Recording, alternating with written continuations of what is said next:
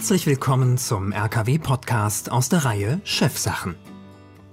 Unser Ziel ist die Aufbereitung von Wissen für Entscheiderinnen und Entscheider im Mittelstand, sowohl zu Basics der Unternehmensentwicklung als auch zu spannenden Themen, für die im Alltag oft nur wenig Raum ist.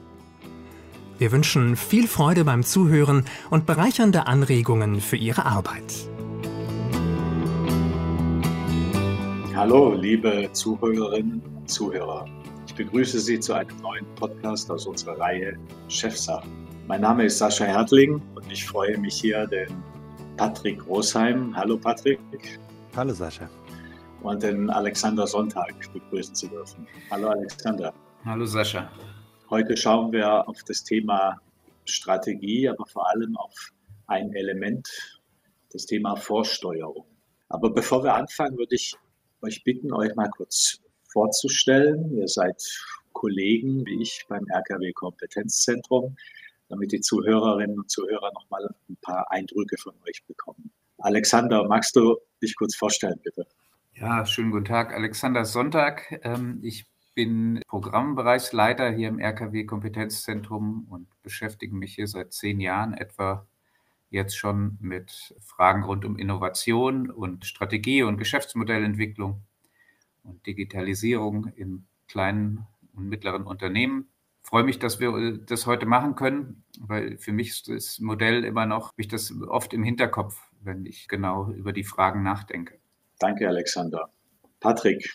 Patrick Großheim ist mein Name. Ich kann eigentlich relativ viel kopieren von dem, was du gesagt hast, Alexander. Auch ich bin schon eine Weile im RKW-Kompetenzzentrum, arbeite viel an Themen wie Strategieentwicklung. Innovation ist ein wichtiges Thema, was mir am Herzen liegt, aber vor allem auch die Verbindung menschlicher Dynamiken und Organisationsdynamiken. Das finde ich sehr spannend. Die Vorsteuerung äh, ist so ein Konzept, damit konnte ich lange Zeit viel anfangen und dann habe ich gefremdelt und kann mittlerweile wieder sehr viel damit anfangen. Deshalb ist es vielleicht ein guter Zeitpunkt, dass wir jetzt darüber sprechen.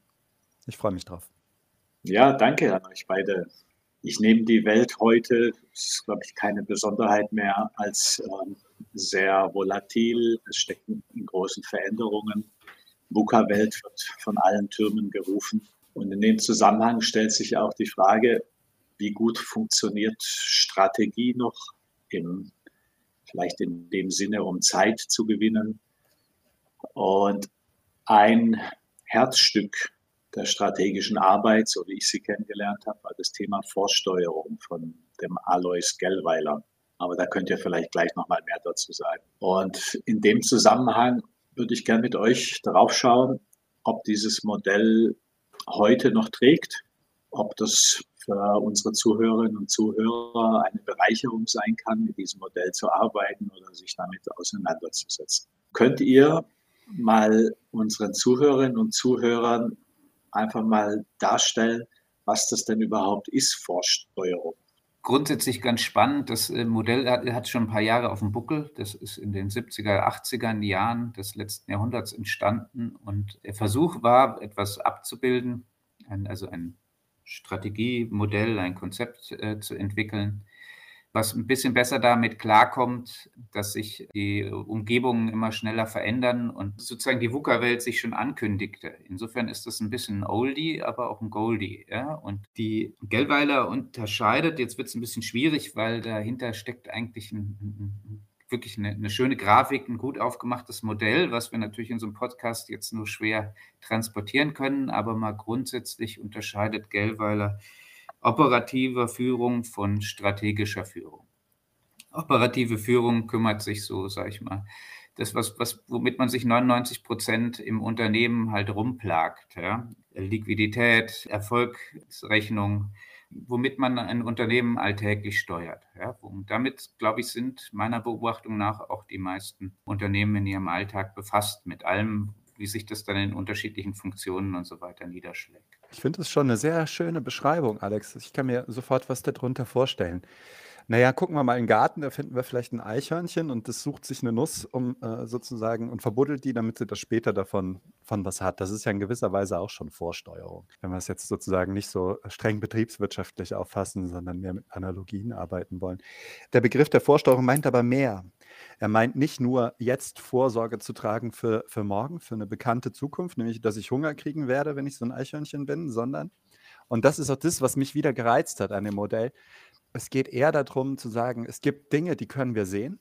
Zum Beispiel, dass meine Marktanteile sich reduzieren und dann weiß ich, oh, äh, das sieht irgendwie, ist das nicht so unbedingt ein gutes Zeichen. Es verweist aber gleichzeitig auch, und das hast du ja schon angedeutet, Alex, auf was Unbekanntes, auf eher was Ahnbares, weil der Aufbau künftiger Erfolgspotenziale, und das ist so eine Leitentscheidung in dem Tool, da weiß ich heute noch nicht genau, was daraus wird. Ich kann das auch noch nicht an Kennzahlen ablesen, sondern ich kann mir vorstellen, oh, wir haben da jetzt meinetwegen den, den 3D-Druck oder die Laserbearbeitung oder was auch immer, also eine technische Innovation irgendwo am Horizont. Und ich kann mich relativ frühzeitig dann damit beschäftigen, hat das einen Einfluss auf mein Geschäftsmodell und auf die Geschäftsmodelle meiner Konkurrentinnen und Konkurrenten. Und dann wird es spannend, weil wir dann nämlich gerade auch eben in, mitten in dieser VUCA-Welt sind. Für mich gehören zwei Sachen dazu. Das eine ist die Zeit, jetzt etwas zu tun für morgen. Und das zweite ist kybernetischer Gedanke, nämlich ein Systemwechsel, also beziehungsweise ein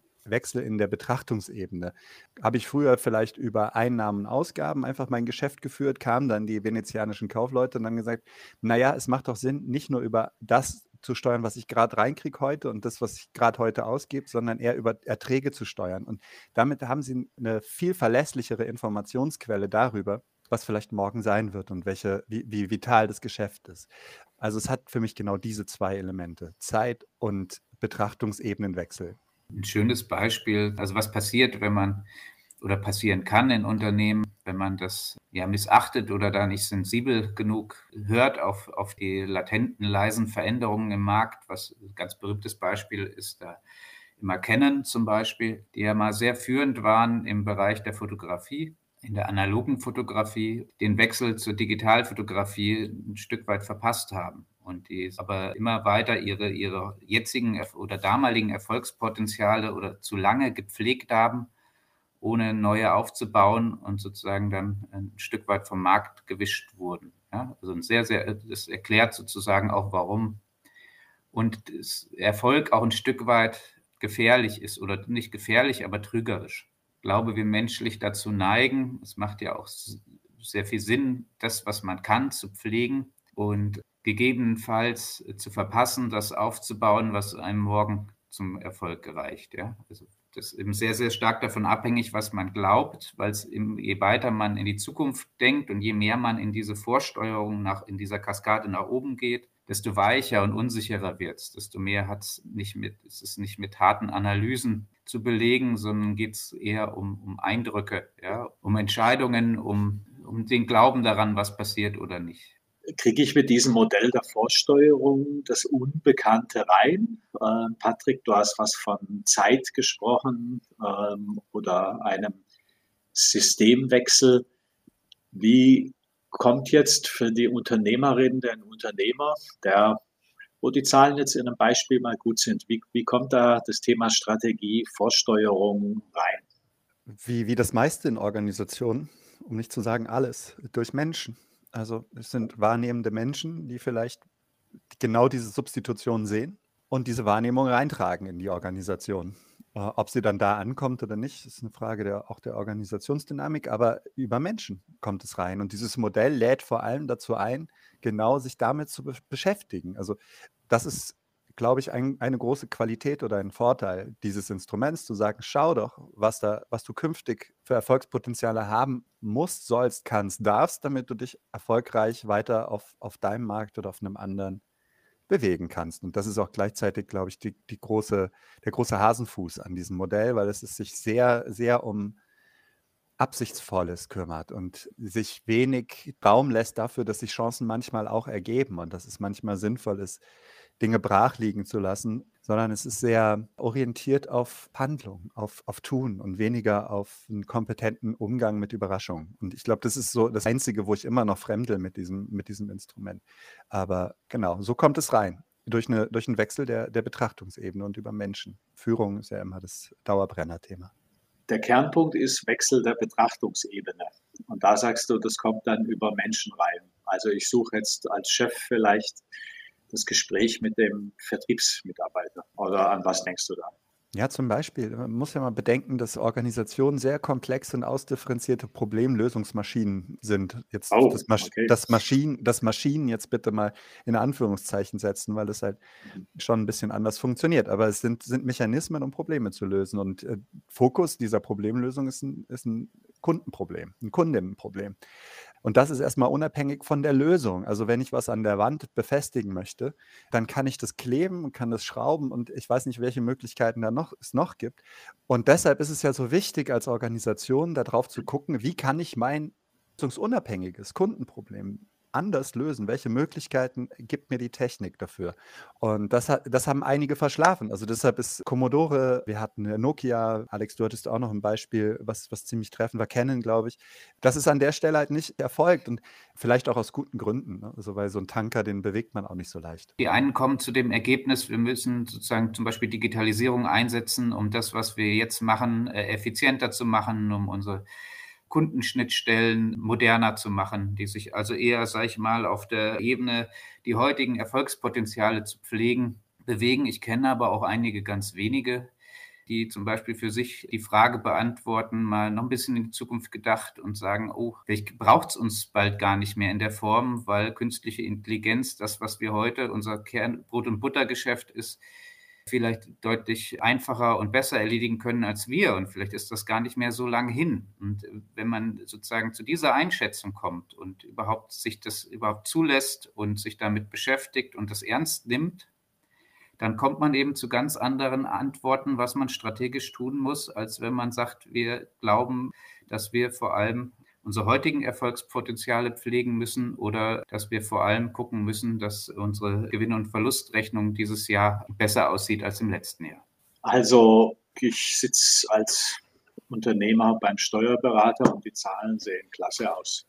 Und wenn ich mich jetzt nicht mit diesen Wahrnehmungen versorge, wie du sagst, Patrick, oder mit den Wahrnehmungen der Menschen oder diese Fragen mir stelle oder gestellt bekomme, die du gerade aufgeworfen hast, Alexander, dann kann es mir so gehen wie diesen Tankern, Canon, Agfa, Commodore, dass ich in der Sicherheit lebe und wenn dann der Eisberg kommt, von mir aus jetzt ist die Digitaltechnologie da, habe ich zu wenig Zeit, um meine Entwicklung, meine Fertigung auf das Neue umzustellen. Ja, richtig, vollkommen richtiger Grundgedanke. Man, man darf nur keine Norm Normativität daraus bauen, weil äh, wenn ich Aufwand, Zeit, Energie in einer Organisation darauf verwende, mich eine, mit einer ungewissen Zukunft zu beschäftigen, ja, gibt es gute Gründe, haben wir gehört, das zu tun. Aber der, der Nachteil ist, dass mir diese Aufmerksamkeit an anderer Stelle fehlen kann. Das heißt, wenn ich in einem, in einem Markt, der, der reif ist, in einem Preismarkt äh, mich, mich be bewege, wo, wo ich einen halbwegs passablen Marktanteil habe, aber meine Konkurrentinnen und Konkurrenten auch, dann könnte sozusagen das Beschäftigen mit einer Zukunftstechnologie durchaus dazu führen, dass mir Kompetenzen, Kapazitäten, Aufmerksamkeiten fehlen, um mich im Jetzt erfolgreich durchsetzen zu können. Das heißt, es ist nicht immer gut, auf das technisch Machbare zu schauen, aber es kann hilfreich sein. Wir kennen auch genug Beispiele von Unternehmen, die sich an der technischen Innovation verhoben haben. Deshalb wichtig ist die Beweglichkeit in diesem Modell und das macht es, das macht es so, so charmant, dass es sagt, du kannst dich darum, darum, darum und darum kümmern. Also technische Substitution, um äh, deine Gewinn- und Verlustrechnung, um deine Liquiditäten, um deine Marktanteile. Aber es bleibt eine anspruchsvolle und folgenreiche Entscheidung des Managements, wo man wie viel Energie einsetzt. Und das ist kein Rezept. Ich, ich lege nochmal was daneben. Und ich glaube, dass die Diskussionen um das Thema oft sehr polarisiert wahrnehmen. Also, dass man die einen sagen, sozusagen, wir müssen uns um, um unser Brot- und Buttergeschäft kümmern, ja, und es, es soll alles sehr pragmatisch sein. Und die anderen fordern eben, dass man sehr innovativ sein muss.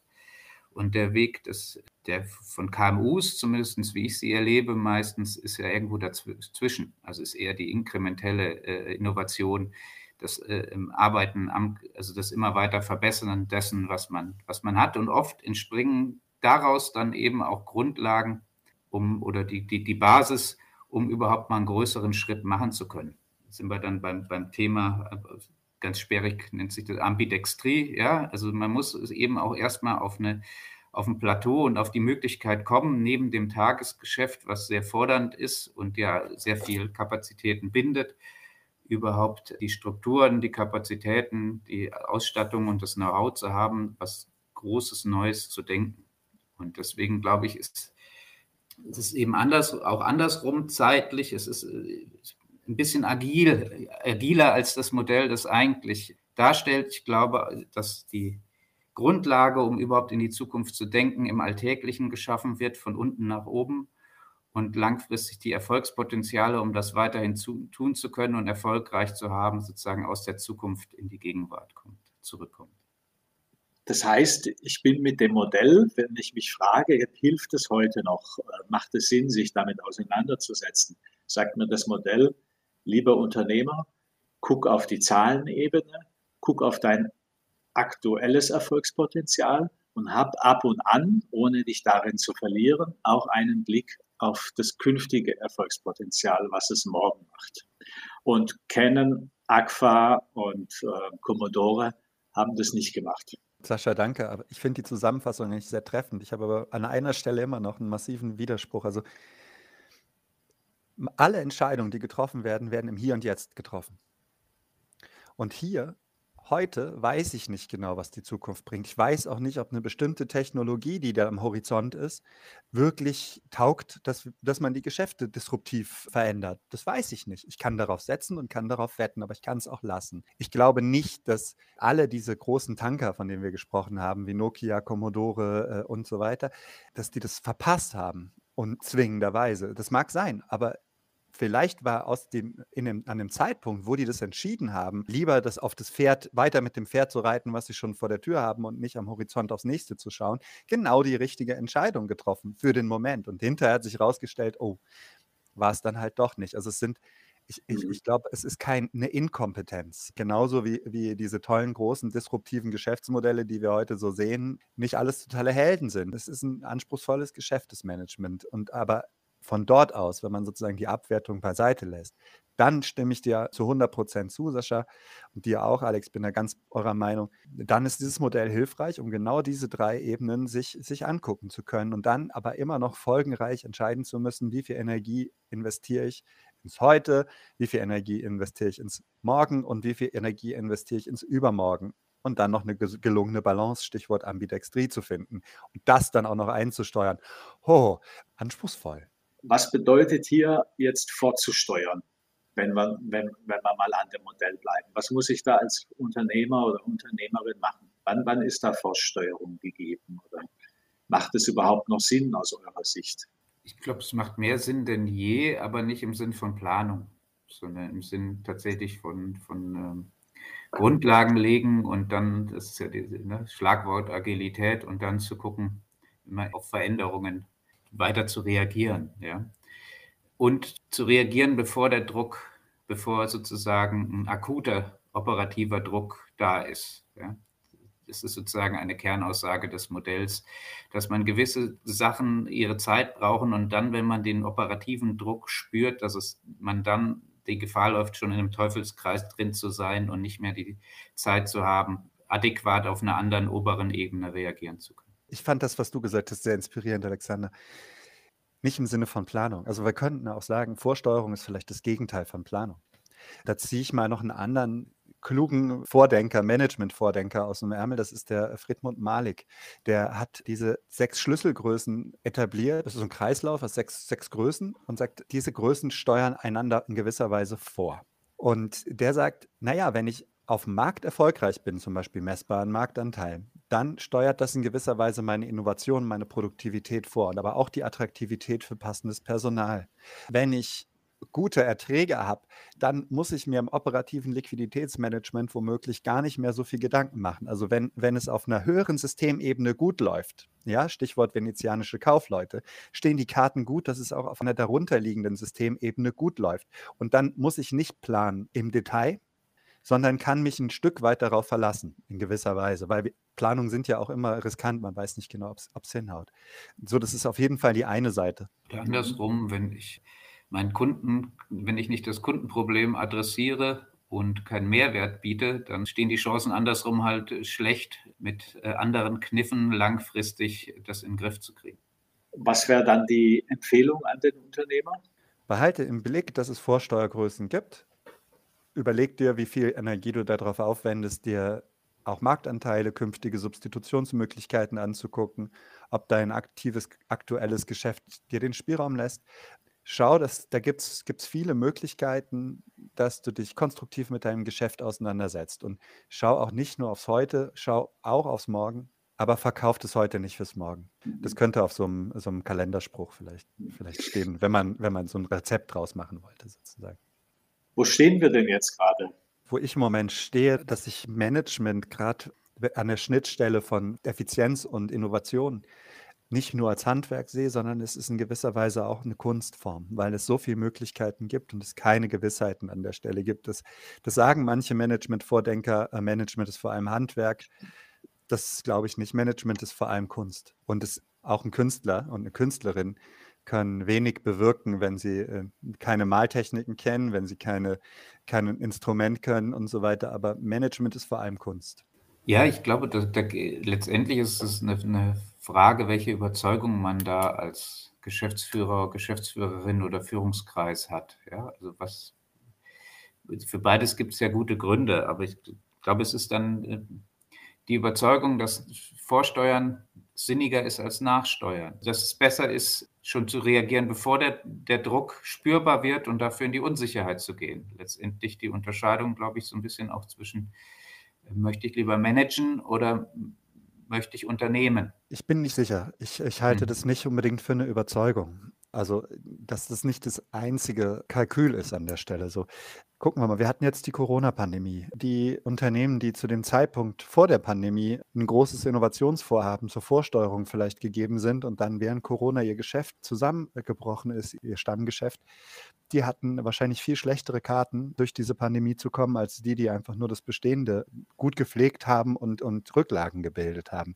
Es ist eine anspruchsvolle Entscheidung. Das bleibt es, ob ich vorsteuere, ob ich nachsteuere. Nicht ohne Grund sind diese agilen Methoden und Ansätze ähm, en vogue, weil sich auch schnell viel verändert.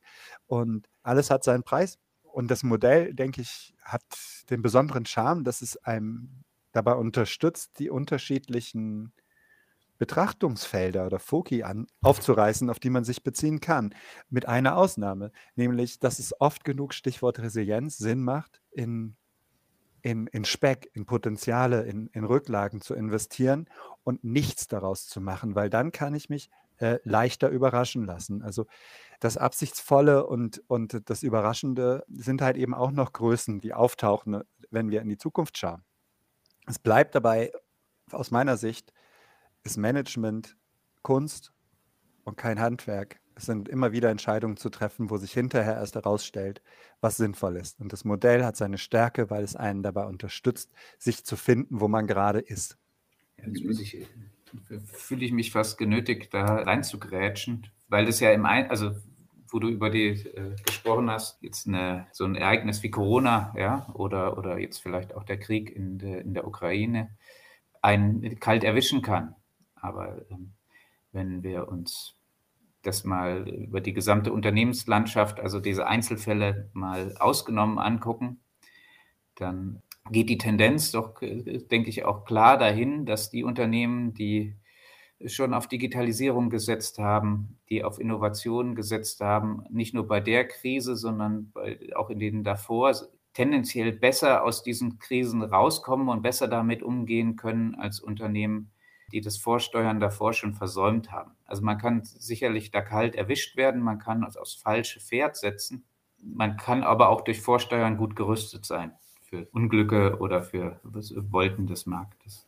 Man kann, man muss aber nicht, denke ich. Mhm. auch da sozusagen, äh, um dein Wort zu be benutzen, grätschig, grätschig dazwischen. Beispiel. Corona und Zuliefererkrise hat mhm. die unterschiedlichen Automobilhersteller unterschiedlich erwischt. Mhm. Und gerade diejenigen, die, gerade die deutschen, klassischen deutschen Automobilhersteller, mit Ausnahme von Volkswagen wahrscheinlich, haben im Sinne von Vorsteuerung und was, was, was gemacht, was eigentlich sehr klug war. Sie haben die Zulieferstrukturen sehr schlank und sehr effizient gebaut und haben ihren Markt, ihre Marktmacht genutzt, um Preise zu drücken, was wenn man jetzt ohne Moral daran geht, und das halte ich im Wirtschaften für sinnvoll, eine gute Entscheidung war mit dem Ergebnis, dass in der Corona-Krise so viele von diesen Zulieferern den Bach runtergegangen sind, dass sie auf einmal eine, eine echte Supply Chain-Krise hatten, während VW war das eine ähm, rühmliche Beispiel, die es ein bisschen anders gemacht haben. Aber auch Toyota das nicht getan haben. Die haben ihre Zulieferer nicht in dieser, in dieser Weise auf Preis festgenagelt, sondern haben diese Beziehung gepflegt und sind dann mit dieser Investition in Beziehung durch diese unvorhersehende Krise relativ gut gekommen. Das bedeutet aus meiner Sicht immer dann, wenn ich einen Plan verfolge, schmälere ich meine Potenziale auf Überraschungen zu reagieren. Immer und unwiderruflich. Es geht nicht beides. Es ist eine wie das andere ist eine riskante Entscheidung. Spricht viel für Vorsteuerung, spricht aber auch viel für Nachsteuerung, viel, spricht viel für Investition. Und was soll so ein Unternehmerin, Unternehmer dann machen, wenn, wenn wir der, der oder dem sagen, das geht, das geht, das geht, das geht, mehr das, was die immer machen. Ich danke euch und ich danke den Zuhörerinnen und Zuhörern fürs Zuhören. Weitere Podcasts von uns gibt es in unserer Audiothek und bei den gängigen Podcast-Anbietern. Und ich verabschiede mich. Wiederhören.